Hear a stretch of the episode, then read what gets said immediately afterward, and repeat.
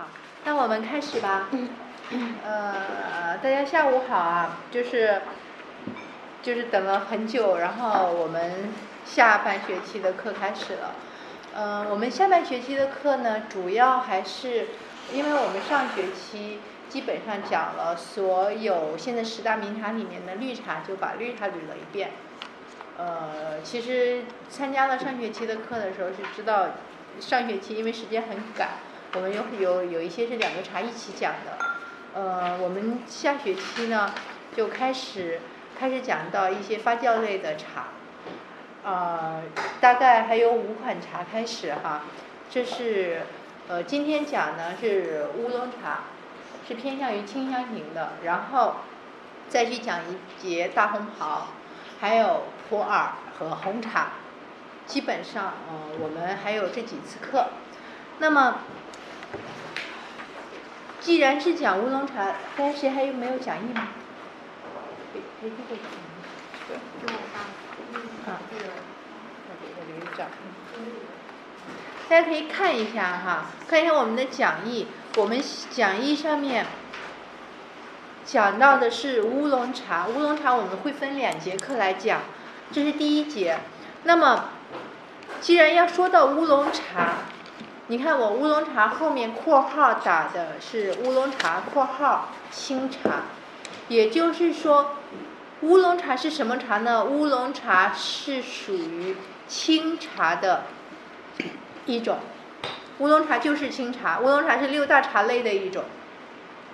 它的产地呢，分布在福建、广东和台湾。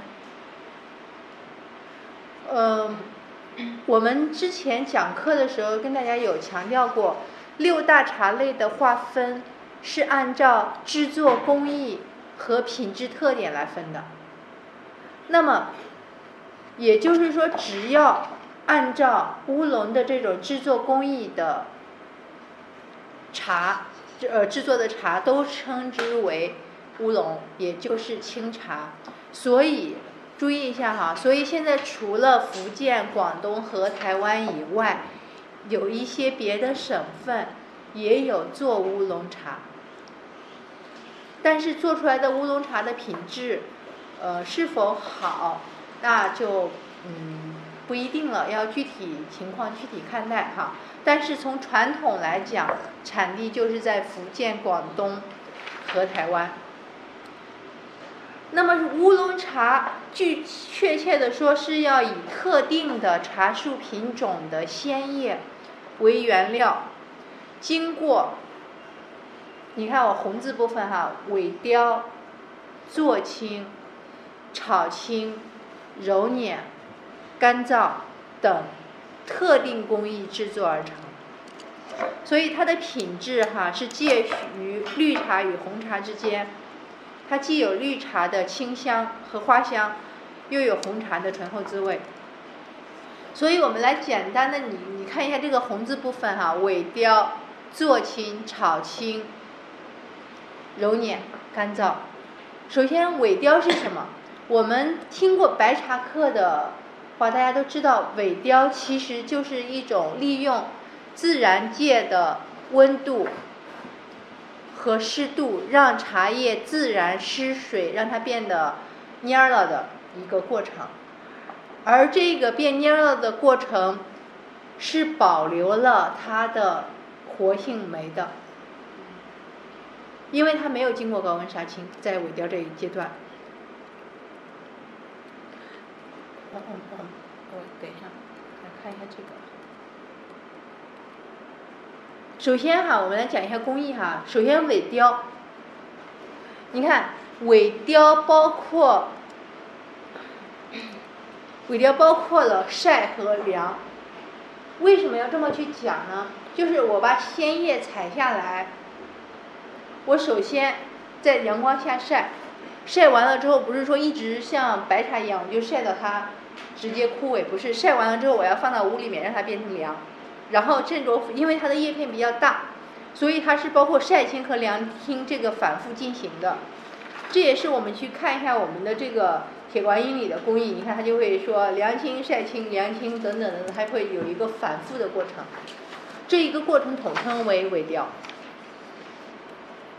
简单的可以看，比如这个时候是在外面上，外面晒的，然后再把它挪到屋里，然后再放到外面，再挪到屋里面，这样的是一个反复的过程。这一过程统称为萎凋。所以有的时候你去看别人写的制作工艺的时候，一会儿写晒青，一会儿写呃凉晒青凉青再萎凋，他可能会直直接这么写。那么我们直接把萎凋做成一个，就是写成了就是等于萎凋这一工序系工序它有两步，就是晒和凉。因为如果只在太阳底下暴晒的话，那这个叶片其实作为乌龙茶来讲也是会毁了的。萎凋到什么时候呢？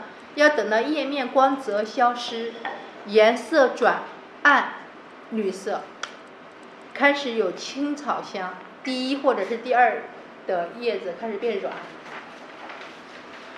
那么，我们再看哈，坐青，做青，我们绝大多数人都知道一个词叫摇青，对不对？做青其实是摇青和凉青。的并称，所谓的摇青，大家都知道，你看，就是拿那个笸箩摇，或者是用这种机器转成这样转来转去的转。其实我是转了一，比如我转了二十分钟，我会取下来放它静置，也叫凉青这一过程。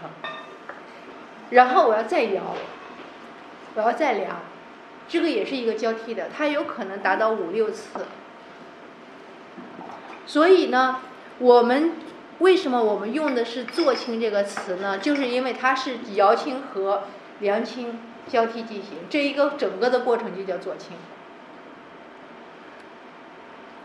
做青的适度是青叶子呈汤匙状，青蒂绿覆，红香边，叶色黄绿，均匀适度，散发花果香哈，等等等等这些词大家看一下。那么我要讲的是。为什么这里开始出现红香边儿了？你们看一下哈，我在这样的摇的时候，叶子的边儿和叶面开始破了。其实，在摇的时候，你想，我们拿着叶子来不停在手晃来晃去的时候，叶边缘就是自然的破。而在它这个自然的破的过程之中，注意它是尾凋，它不是杀青，所以它的酶还存在，酶的活性还在。所以这个酶开始发生了氧化反应，就会变红，就出现了红镶边的存在，所以才是青蒂绿覆红镶边。那么这个红香边的红变程度哈，是在于做青程度的，也就是我们日常所说的发酵度，就是在于这个红变程度。我们经常不是有人说乌龙茶是半发酵茶，半发酵度有百分之十或者百分之十五、百分之二十、百分之三十，它的这个度就在于这个红变程度，也就是它的做青程度哦。那么我在做青，比如我做到红香边百分之三十的发酵度了，我做青之后是什么？还记得吗？做青之后就是炒青。做青之后就是要炒青，炒青就是利用高温破坏酶的活性，让它不再进行一个反应的过程。那么，也就是说，做青和炒青同时构成了乌龙茶的一个标准的绿叶红香边的特点。啊，这个这个是在。做炒的时候，所以炒青要炒到什么时候？炒青炒到青气消失，花果香显露，叶色转暗，梗梗开始折不断，手握叶片成团，有刺手感，松手呢再散开，这个程度是炒青的适度。在这个时候，其实整个乌龙茶的发酵度就已经决定了，就已经固定了。因为我已经开始把能够进行发酵的这种氧化反应已经终止了，然后你注意了，它的揉捻在后段，你可以看一下，所有的乌龙茶的揉捻都是在炒青之后揉的，所以我们看到的乌龙茶的形状，无论是什么样子的，都是在炒青之后。那么揉捻它分两种揉捻方法，一种是叫做揉捻，一种叫包揉。条形茶，比如我们看到的岩茶和凤凰单丛，大家注意记得哈，就是那种一条一条的，这种都是正常的揉捻。而球形茶或者是半球形茶，我们看到的台湾乌龙，看到的铁观音，这些全部是包揉。我们来看一下，你看这种揉就是条形揉法，这种，你看到有布包起来的。这种做出来的就是球形和半球形的，这种揉出来的就是铁观音的形式。所以它的揉捻方法分两种，这是为什么？呃，闽南乌龙和闽北乌龙完全不一样，外形看起来就不一样。它们外形不一样的原因就是揉捻的方法不一样而已。揉捻湿度就是茶汁外溢成条达到百分之八十以上。包揉的程度呢，就是它的茶条形成卷曲紧结的这种外形。然后我们去，我们可其实再看最后一道，其实是干燥。最后一道的干燥，它的目的，注意一下这个词，我还是要强调，就是我们经常会在品茶的时候，有人就会说，老师我这个茶是焙火的，或者说老师我这个茶是。呃，那个什么烘干的，或者我这茶是炒干的，无论是怎么样的一个说法，它的根本理由就是干燥。干燥就是让它的茶叶的含水量达到特有的量、特有的度，为了的是稳定、提高和形成乌龙茶特有的品质，就会分为初焙、复焙和足干。这个呢？一般来讲，我们有强调过以前，就是说干燥本身一次干不了的。其实就像我们女女女女孩子吹头发、长头发的时候吹头发，你一次吹，你觉得干了，它永远不会真正干了。你过了一会儿，你停下来，你会发现头发还是潮潮的。所以在第二次要降低温度再去干，这个就是复焙，等于。那我们茶叶为了让它的滋味更浓郁，我们到第二次干燥之后，我要再做一次足干，这是三次。一般而言哈，干燥就会分两到三次进行。干燥的湿度大家可以注意一下，以后可以去看自己家茶叶有没有受潮，就可以这么去看。要烘到足干，梗，茶梗哈和茶条一折就断。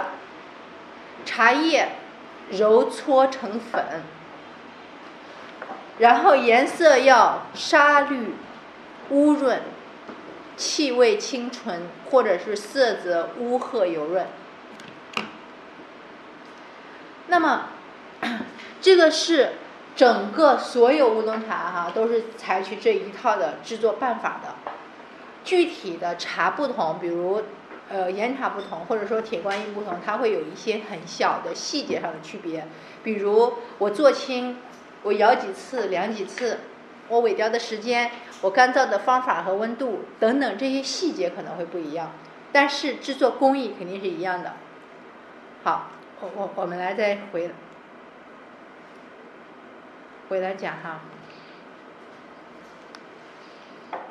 你看哈。还是你看，还要要注意一下这个萎凋、做青。萎凋分晒青和凉青，做青分摇青和凉凉青，然后再炒、再揉、再干。所以乌龙茶的制作工艺的特点就是这个做青，就是做青。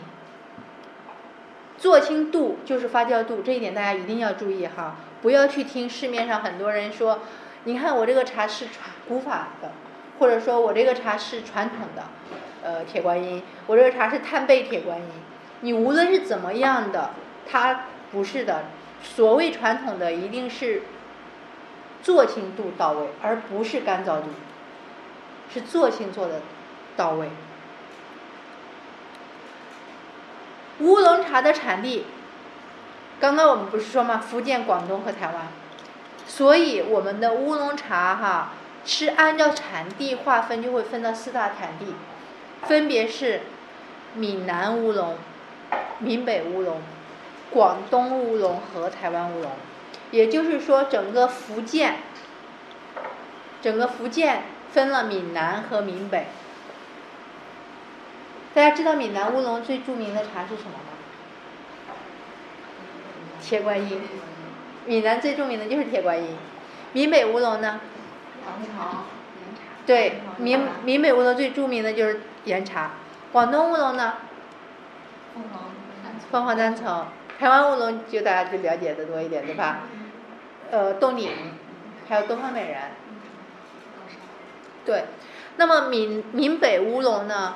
呃，我们下一节课会单独的呃一节课专门是讲这个，所以我们这一节课就不多做呃多说哈。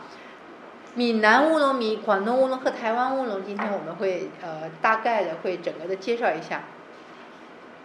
首先哈，乌龙茶的采摘要注意一下，通通是开面采。嗯，我们在第一节课的时候跟大家讲过开面采，但是我觉得好像呃在座的。呃，很呃，只有个别的才上过第一节课，所以我要讲一下，再讲一下开面采是什么哈。开面采是指形成蛀牙后具有十一成熟度的茶树新梢。什么是蛀牙？呃，大家有没有看见过茶树的发芽？你们看见过吗？茶芽？就是茶芽，如果我们看见过的话，你会发现茶芽特别像一颗笋，就是可以一层一层的剥开的。那么，一个茶芽是饱满的，然后你如果不采这个芽哈，你等着它自然生长。你等它自然生长的时候，其实它会长出一芽一叶来，因为它会剥出一个叶子来。如果你依然不管它，它还继续长，它会长出一芽两叶来。所以我们一直等到它这个芽不能再播了，那个芽再也不能动了。你可以看一下这个，能看到吗？我我我不太清楚，大家看不看得清楚哈？就这个小小的，你看它这个小小的一点点在依偎在那个第一片叶子上。这个芽就已经形成蛀芽了，就是它动不了了，它也不可能再展开成叶子了。这种时候才叫蛀芽。形成蛀芽以后，这你看这两片叶子就会肯定是往上面长啊。这样子的就是有一定的成熟度的茶树新梢。所以也就是说，我们要求的是茶叶的生长要。形成蛀芽后，有成熟度的茶树新梢。那么，所以大家知道乌龙茶采摘一般在什么时候吗？不赶春，不赶清明，也不赶谷雨，要赶立夏前。四月二十八左右，四月二十四五号开始有采的，一直到四月，呃，到五月初开始有大量的采摘。但是哪怕立夏以后采出来的乌龙茶，它也叫春茶哦。所以茶季不是按照说立夏以后的茶它就叫夏茶了。作为乌龙茶不是立夏以后采它也是春茶。那么我们来看一下开面采，大家可以看一下这三种开面采。这是今年我去年的时候有一个朋友拍的，开面采。我们知道茶芽单芽最嫩的，对不对？一芽一叶其次，一芽二叶再次。那么开面采有没有老嫩度？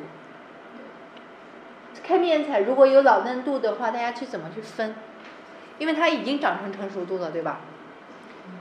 所以有的时候我们一看到乌龙茶，有一些岩茶，一看就会发现这个原来采的太老了。为什么我们能这么说？其实能看出来的。正常来讲哈，嗯，我们来看这个叶子，你看这个是蛀芽，能看到这个蛀芽对吧？这是蛀芽，这个是第一片叶子对吧？这个是第二片叶子对吧？也就是说我们换这个，就是这边是蛀芽，这是第一片叶子，这是第二片叶子，这是第三片叶子，对吧？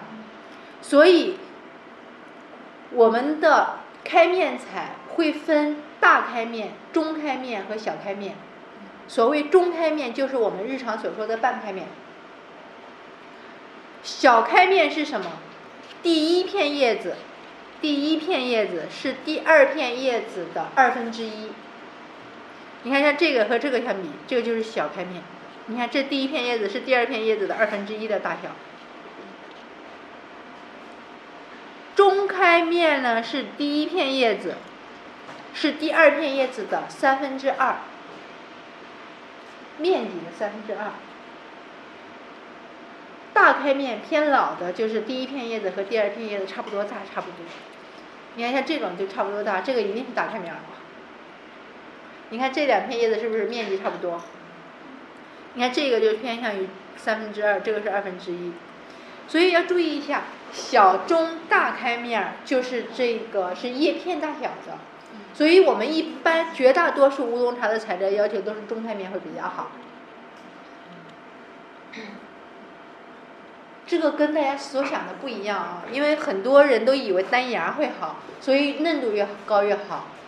乌龙茶不是，因为乌龙茶必须要有一定的成熟度以后，它的香气物质才比较充足，我们做出来的乌龙茶才足够香。但是长得老了呢，水又太薄，特别嫩。那个苦就太重了，香气不够，苦涩又高，所以绝大多数的，不不是全部啊，是绝大多数的乌龙茶是中开面。等一会儿我们还会讲，不是有一个茶比较例外，仅有一个乌龙茶比较例外，不是开面采，就是东方美人，只有东方美人不是开面采的乌龙茶。所以注意，东方美人不是红茶，很多人以为东方美人是红茶，东方美人是乌龙茶，但是它很特别，它不是开面采。好，采摘原料我们讲了，大家可以看一下，注意啊，这个就不行啊，其实这个采摘就太嫩了，你看到没有？这个采摘还有芽呢，没有形成蛀牙，这个采摘是不行的。这个是没有形成的蛀牙做出来的茶，苦涩度高，而且不香，没有成熟度不香的。所以采茶什么时候采，非常的关键。有相当多的人以为采就是茶叶做工是最重要的，其实不是，原料也很重要，原料品种重要，原料什么时候采也很重要。好，好，制作工艺刚刚我们已经讲了哈，我们其实可以再简单的跟着看一下。采完了，要等到第一、第二片叶子垂软，你看这个就跟刚刚的就换在一起了，开始变软，尾雕的度。摇青是摇呃那个做青是摇青和静置，这是机器摇琴，这是手工摇琴，现在。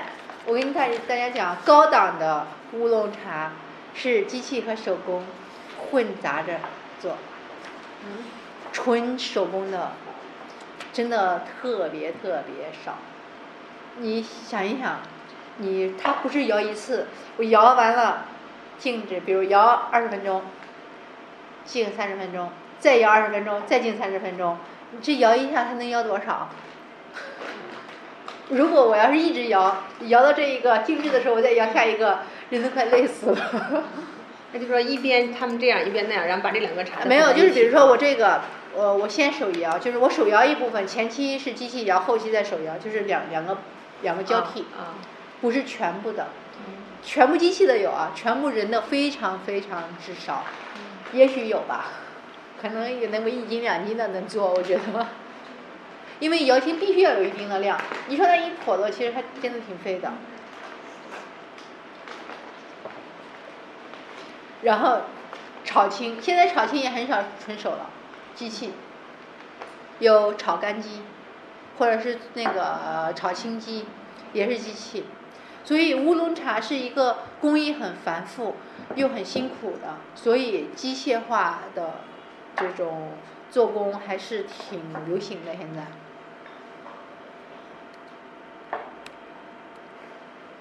而且呢，揉呢也有揉捻机，手揉也不现实。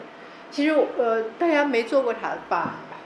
就是你稍微稍微做过一点儿的，跟过的就知道做茶挺累的，挺辛苦的。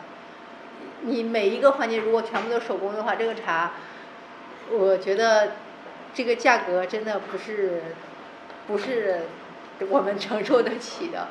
就是细，你想啊，岩茶机器做都承受不起了，何况再全部给你手做，就太可怕了。这是烘焙。我们再来讲一下哈，乌龙茶的特点。乌龙茶的绝大多数的特点，几乎都是粗壮紧实，色泽是青褐油润，天然花果香，滋味醇厚干爽，叶底绿叶红镶边，耐冲泡。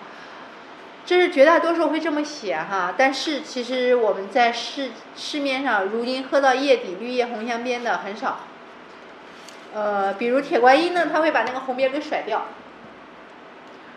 呃，岩茶呢，焙火文火慢炖以后，红心边也不明显，所以只有我们在喝毛茶的时候能喝到绿叶红香边，就是成品茶很少了。好，那么我们挨个的去讲一下闽南乌龙哈。首先，闽南乌龙包含了安溪铁观音。张平水仙、永春佛手、白牙奇兰。呃，张平水仙大家听说过吗？嗯。这个茶是呃目前唯一的呃一个做成一小块块的小方块小小方块的那种乌龙茶。呃，别的基本上都不是。永春佛手，这个佛手不是佛手柑，是有一款茶。的茶树叫佛手，呃，还有就是白牙七兰，香气很高，味道偏薄的。那么，我们着重讲安溪铁观音，从产地、品种和材质上来讲哈。首先，它的产地，大家也可以去看一下我们的这个讲义，讲义上也讲，产地包在安溪县，福建省泉州市，它在泉州。安溪县西部的感德、祥华和西平，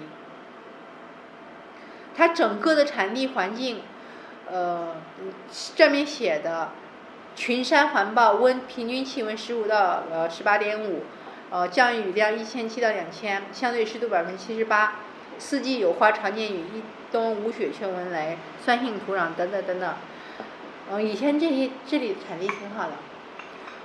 几年前我去到安溪的时候，其实整个的产地已经非常的，嗯，就是植被破坏的挺严重的。有现在可能恢复的好一些了吧，起码但是在我去的时候，就是山是光秃秃的，树呢，呃，那个就茶树就是齐齐的矮矮的。我觉得他们比较让我觉得很吃惊的一个地方是，我觉得他刚种的那个小树啊，就特别矮，我觉得也就这么高吧，就是不好采嘛，他就搬了个小凳子坐在那儿，拿个剪刀，就是手上那拿了一个小剪刀，就是那个他们采不是用手，他用小剪刀一一剪一剪一剪的就就采了。我就觉得这么矮的感觉，很多地方那么矮的树一般都会还会养着它的就不会采，但是他们那那当时我去的时候还在采，就觉得。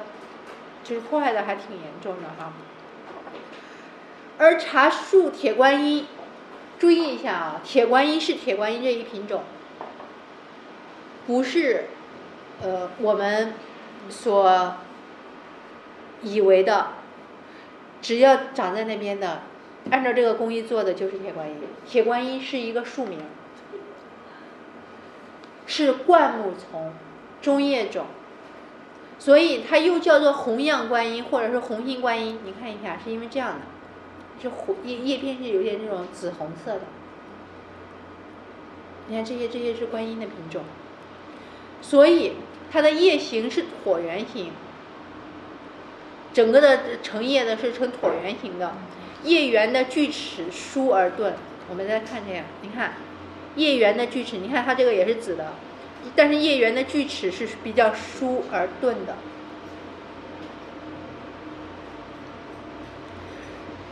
然后你再看叶面有波浪起伏，有肋骨形，叶的根儿就是呃基部比较钝，然后尖端呢是稍凹向左歪，略下垂，嫩芽紫红，所以它们又又称为红心歪尾桃，或者说叫红芽歪尾桃。你们可以看一下这个，呃，你你们看它其实是这个，然后叶叶尖尖往下垂。而且呢，还有你看这边是有凹印的，有点像拇指印的这种感觉。其实也当地也有人会认为有有这个拇指印的，就是一看就是铁观音。而且你看是整个的是被卷的这种，明显的肋骨型能看得出来吧？你看，这个很明显，一看就是叶片的叶子。那这个就是铁观音，所以铁观音是一个品种。呃，台湾的铁观音有一款叫木栅铁观音的，大家听过没有？也是这个品种，也是铁观音这一品种。所以铁观音本身是一品种的。除此以外，以前的当地也有什么毛蟹啊、本山啊等等那这些。呃，在过去，在过去的话哈，很多人一喝铁观音，人家可能拿这些小品种来冒充。但是是现在的很少了，因为小品种都太少了，小品种反而还贵一些。然后我们来看哈，采制，采摘蛀芽后，小开面到中开面采两到三个叶子，什么意思哈？就是还记得这个吗？哎，对。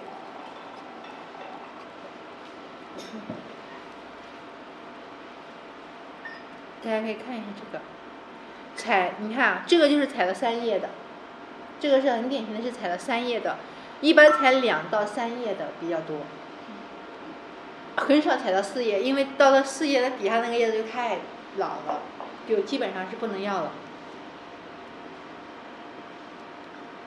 而铁观音的采摘周期非常长哈，一般来讲春秋会好一些，夏暑次之。也有冬片，嗯，所以呢，为了一个更好的销售，铁观音就有春水秋香的说法。所谓春水秋香，不是说秋天的茶更好，这个要注意哈，因为。嗯，你想作为一个茶农，我肯定是更想的让我的茶有一个更好获得经济利益最大化的，那么它自然就会把秋茶也会要找到一个销售的点，那么秋天的茶就会很香，这是它的一个卖点，但是要注意春茶也香啊。而且春茶除了香以外，春茶的水也很好，就是我们喝起来的那个水会很甜很厚。而秋茶就不是了，秋茶水就薄，水偏薄，除了香就没有味道。那么春水秋香其实就是给了这同样一款茶，春天和秋天同样的卖法。同理，你看乌龙茶的呃岩茶就不卖秋茶。乌龙茶的那个岩茶不卖秋茶，然后还有那个单丛也很少有秋茶，只有铁观音，现在是春和秋同时有做采。呃，而且呢，也就是因为它一年四季一直在采，所以导致了铁观音现在整个市场的呃认认可度现在其实是挺低的。自己也是自己做坏的吧？像闽南茶，像我在就是铁观音这一节讲的时候，就每年都会觉得比较麻烦，就是找茶，很少找到好喝的铁观音。而且呢，像今年我们开课又偏早，今年的茶都没上市，秋茶、春茶呢已经卖完了，秋茶还没上市，所以今天我们喝到的铁观音都是去年的。那么，你看它的做法的特点是揉和烘一起的哦。它是揉之后就做一次烘，连那个包包一起做，做完了之后再揉一次，然后再背一次，然后再包揉，这样才能导致它的这种特点。而且它的制作，很多人以为只有岩茶才做文火慢炖，其实铁观音在传统工艺上它也要炖的，但是它的这叫也叫文火低温慢烤，它是慢慢的烤，也会要烤到茶汤金黄色。它的茶汤是金黄色，第一道的温度是七十度，第二道的温度是六十度。而现在这样做的就特别少吧，很少见了。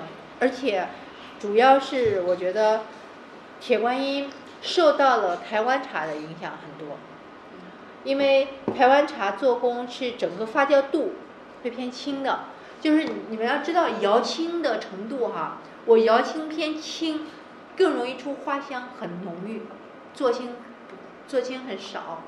现在摇以前的铁观音摇青能到五次，现在是摇个三次不得了了，就是随便摇一摇。所以现在的铁观音都要放冰箱，因为摇的次数很低，就很像绿茶，然后再炒一下，保留了它的鲜爽味。所以呢，你看啊，清香型铁观音是发酵程度较轻，温火烘干；浓香型铁观音是火的温度要高于清香型铁观音。而且它的发酵度要偏高一点点。市面上是清香型为主，浓香型为辅。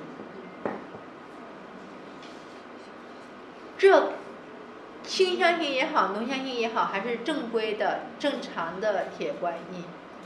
你知道现在在市场上还有，呃，这两年我我因为我这两年关注铁观音比较少，我不知道还有没有哈。我不知道大家有没有看见过有什么。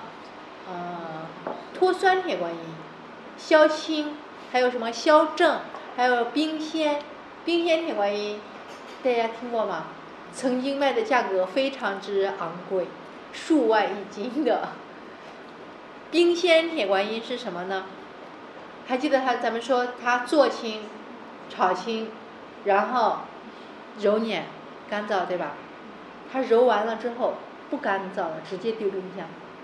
冻起来，所以喝起来那种青草的那个味道特别的重，香气很高，但是我觉得特别伤身体，就是那个刺激度特别的大，很伤身体的。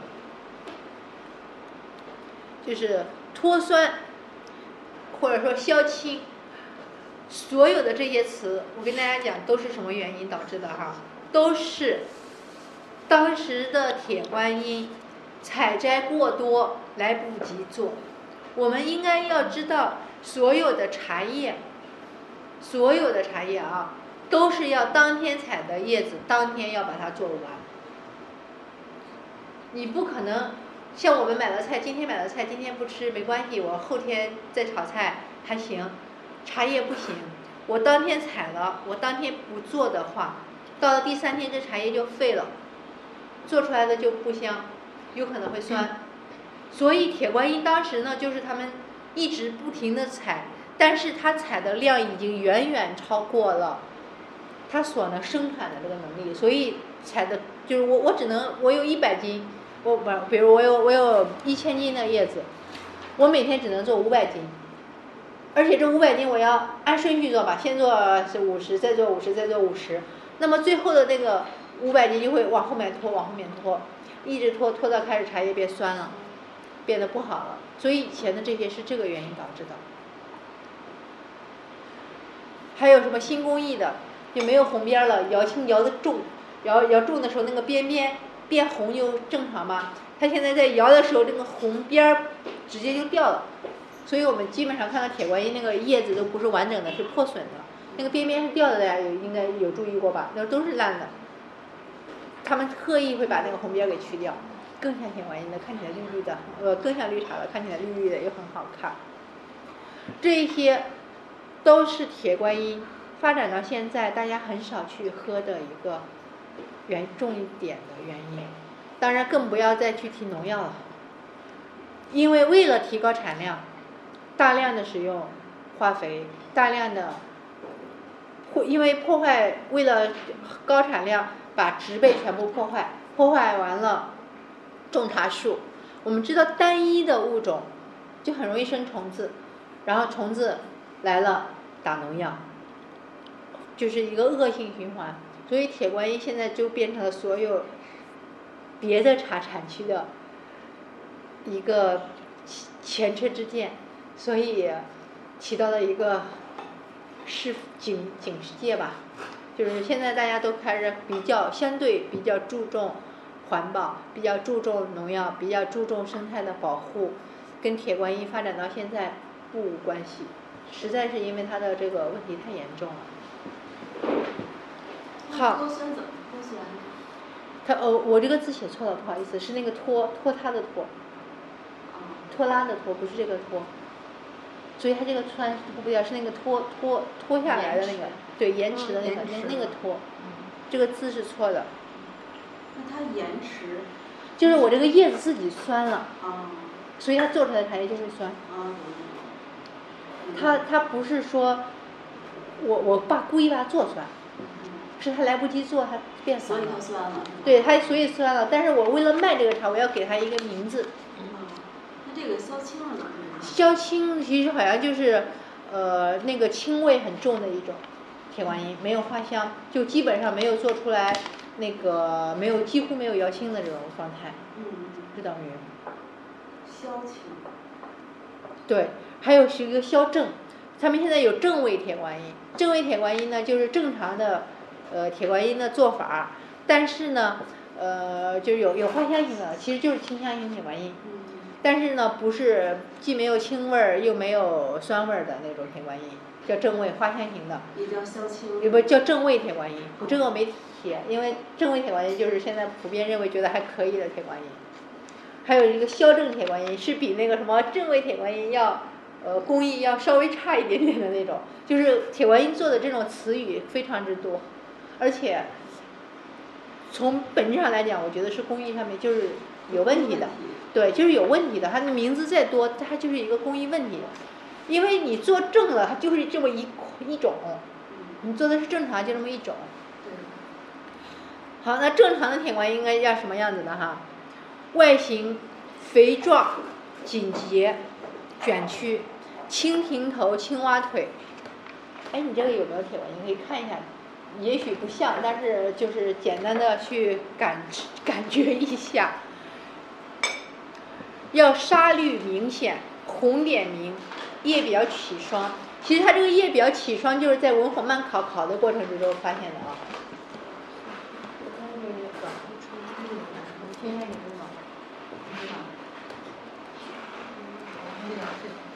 这个。是这个是木栈铁观音，你你你这个之前是这个。啊，你放你这个木栈铁观音。对。给大家看一下哈。汤色你注意啊，咱们现在看到的所有的铁观音是不是都是偏绿的汤色？真正的铁观音汤色要橙黄明亮的，就那个是黄色的。香气浓郁持久，滋味浓厚，回味干爽，叶底要柔软，要绸缎面，就是摸起来那个叶面啊，就是厚厚的，像绸缎一样。而叶缘，叶的边儿是红的，叶叶的表面黄绿，但是带有红点儿。红点是怎么来的？就是摇青的时候碰撞，那个摩擦叶与叶之间的摩擦导致的，所以叫做青地绿腹红镶边。我看一下。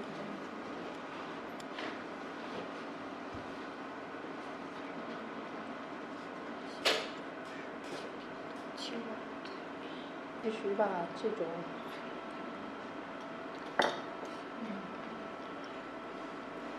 它其实就有有有一点点这种感觉，就是看起来有有有一个，就是大概吧。现在铁观音做的很少有很标准的样子，所以铁观音太难找了，就很烦。每年就是找铁观音都觉得找不着。哎，我们你先看着，大家看一下，我来继续讲，讲一下广东乌龙哈。大家可以看一下，广东乌龙很多哈。广东不仅仅是凤凰单丛，凤凰单丛是最有名的，单丛还有什么浪菜水仙，呃，岭头单丛，还有乌龙色种、大叶奇兰等等。其中凤凰单丛产自凤凰山区，在潮州的凤凰山区。它的茶树品种，注意啊，它有各种香型的，比如芝兰香、蜜兰香、鸭屎香、姜花香、杏仁香。呃，鸭屎香其实它的一个现在的官方用名叫做银花香。金银的银，银花香，也就是认为它是有金银花的那种香味的。之所以被叫做鸭屎香呢，是因为呃最开始传说说有一家茶农，他们家这个茶特别好，特别香。但是但是呢，如果他一旦宣扬出去，就会有人来偷。所以呢，人家就会问说：“哎，你家这茶怎么样啊？”他就说不怎么样，一股鸭屎香，就鸭鸭屎味儿，就大概是这样子的。但是后来呢，就是呃声名大噪以后呢，就是这个叫法都已经开始流传过来了。注意这些某某香、某某香都是茶树的品种名，是一个品种名。而它的采摘呢是要嫩梢对夹二三叶，其实就是长长长长长成这样的对开的对夹二三叶。制作工艺和闽北乌龙很像，发酵度相近或稍轻。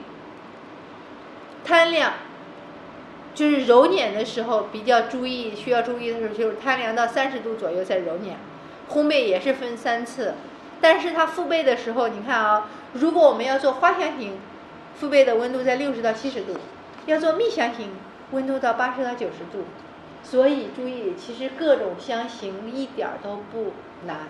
很多人以为这种香都是加了香精的，不是的。我我其实是完全可以通过温度来进行相对的调整的，只是说绝大多数人不做茶，对于这一点了解的不够多。那再来说一下台湾乌龙哈，整个台湾乌龙分为包种和蓬蓬乌龙两类。其中包种茶，也就是我们所理解的轻发酵茶。什么是轻发酵呢？就是儿茶素被氧化率百分之八到百分之二十五。哎，我跟大家讲啊，所谓氧化率是指什么？就是红变度、红变程度。所以我们认为红茶是百分之百发酵，是因为它氧化率百分之百。认为它因为它红茶嘛，全部变红。我们认为绿茶。是零发酵，就是因为它没有红变率，它没有氧化，所以发酵的本质，茶里面发酵的本质是儿茶素的被氧化度。那么包种茶就是指轻发酵的，包括了条形、半球形和球形，最具代表的是文山包种、冻顶乌龙和木扎铁观音。所以他们都叫包种茶，冻顶乌龙也是包种茶的一种，木扎铁观音也是包种茶的一种。除此以外，除了包种茶就是蓬蓬乌龙。所谓蓬风乌龙，又叫白毫乌龙，又叫东方美人，又叫香槟乌龙，这些茶是同一个茶。所以，为啥东方美人？我刚刚讲它的采摘，是不是开面采特别？因为它要采带芽的，一芽一叶，一芽两叶，它还有白毫，所以它又叫白毫乌龙。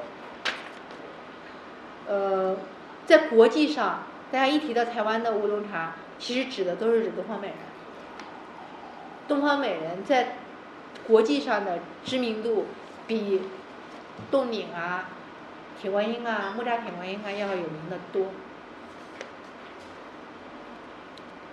其中冻顶乌龙呢，产自冻顶村，清新乌龙，品种是清新乌龙，还有什么台茶十二、台茶十三、台茶十五，台茶十二到台茶十五号都可以做啊，但是清新乌龙是最好的，清新乌龙呢又名软枝乌龙，就是那个枝是软的，所以你看台湾的乌龙茶都不挑梗，都是点梗那叶的。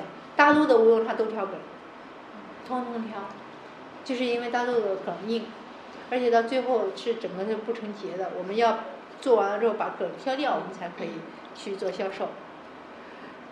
你们知道台茶十三号是什么吗？很常见的，我觉得大家如果常喝茶的话，应该都听过。金萱，哦对，想半天这个名字。金萱就是有奶香的，金萱茶就是台茶十三号，也可以做冻顶乌龙。当然最有名的是清新乌龙哈，它是半球形，汤色是蜜黄或金黄，香气浓郁，有花果香，滋味醇厚甘润，有回韵。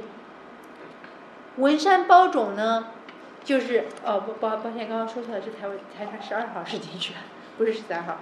那个，然后呃清新乌龙也是做文山包种的，它是条形茶，它又像铁呃像那个岩茶一样的是条形的，滋颜色翠绿或深绿油润，汤色蜜绿，清澈明亮，香气清雅似花香，滋味甘醇爽口。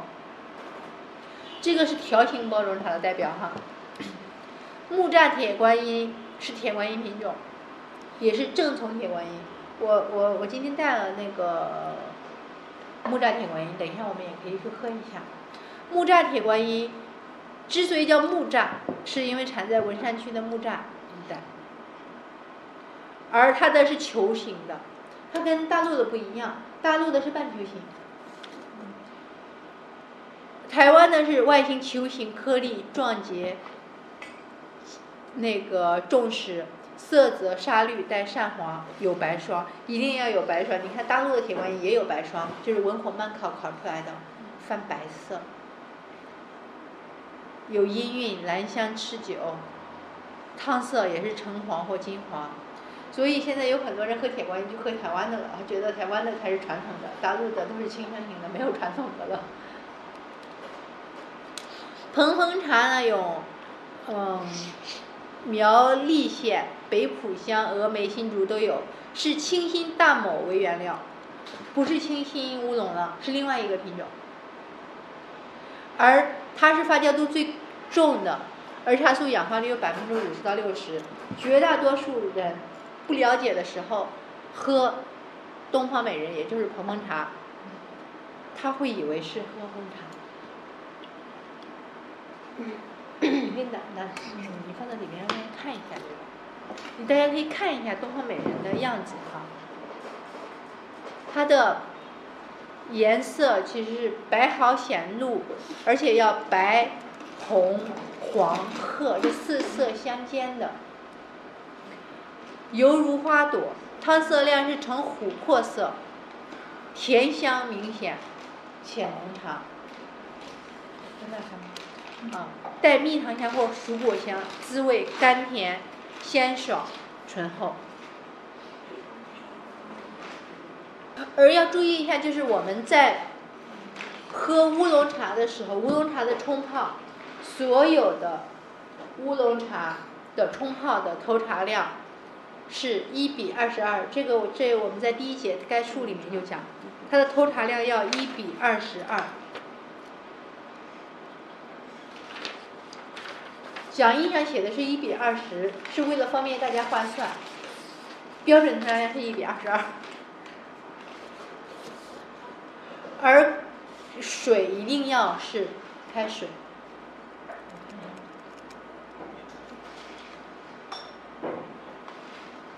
大家可以看一下这个，这个颜色其实还是很明显的，这四色相间，白、红、黄、褐相间，白是那个毫。还有黄红，还有红，还有褐。嗯。对，可以给大家看一下这个。你可以把木栅铁观音给大家看。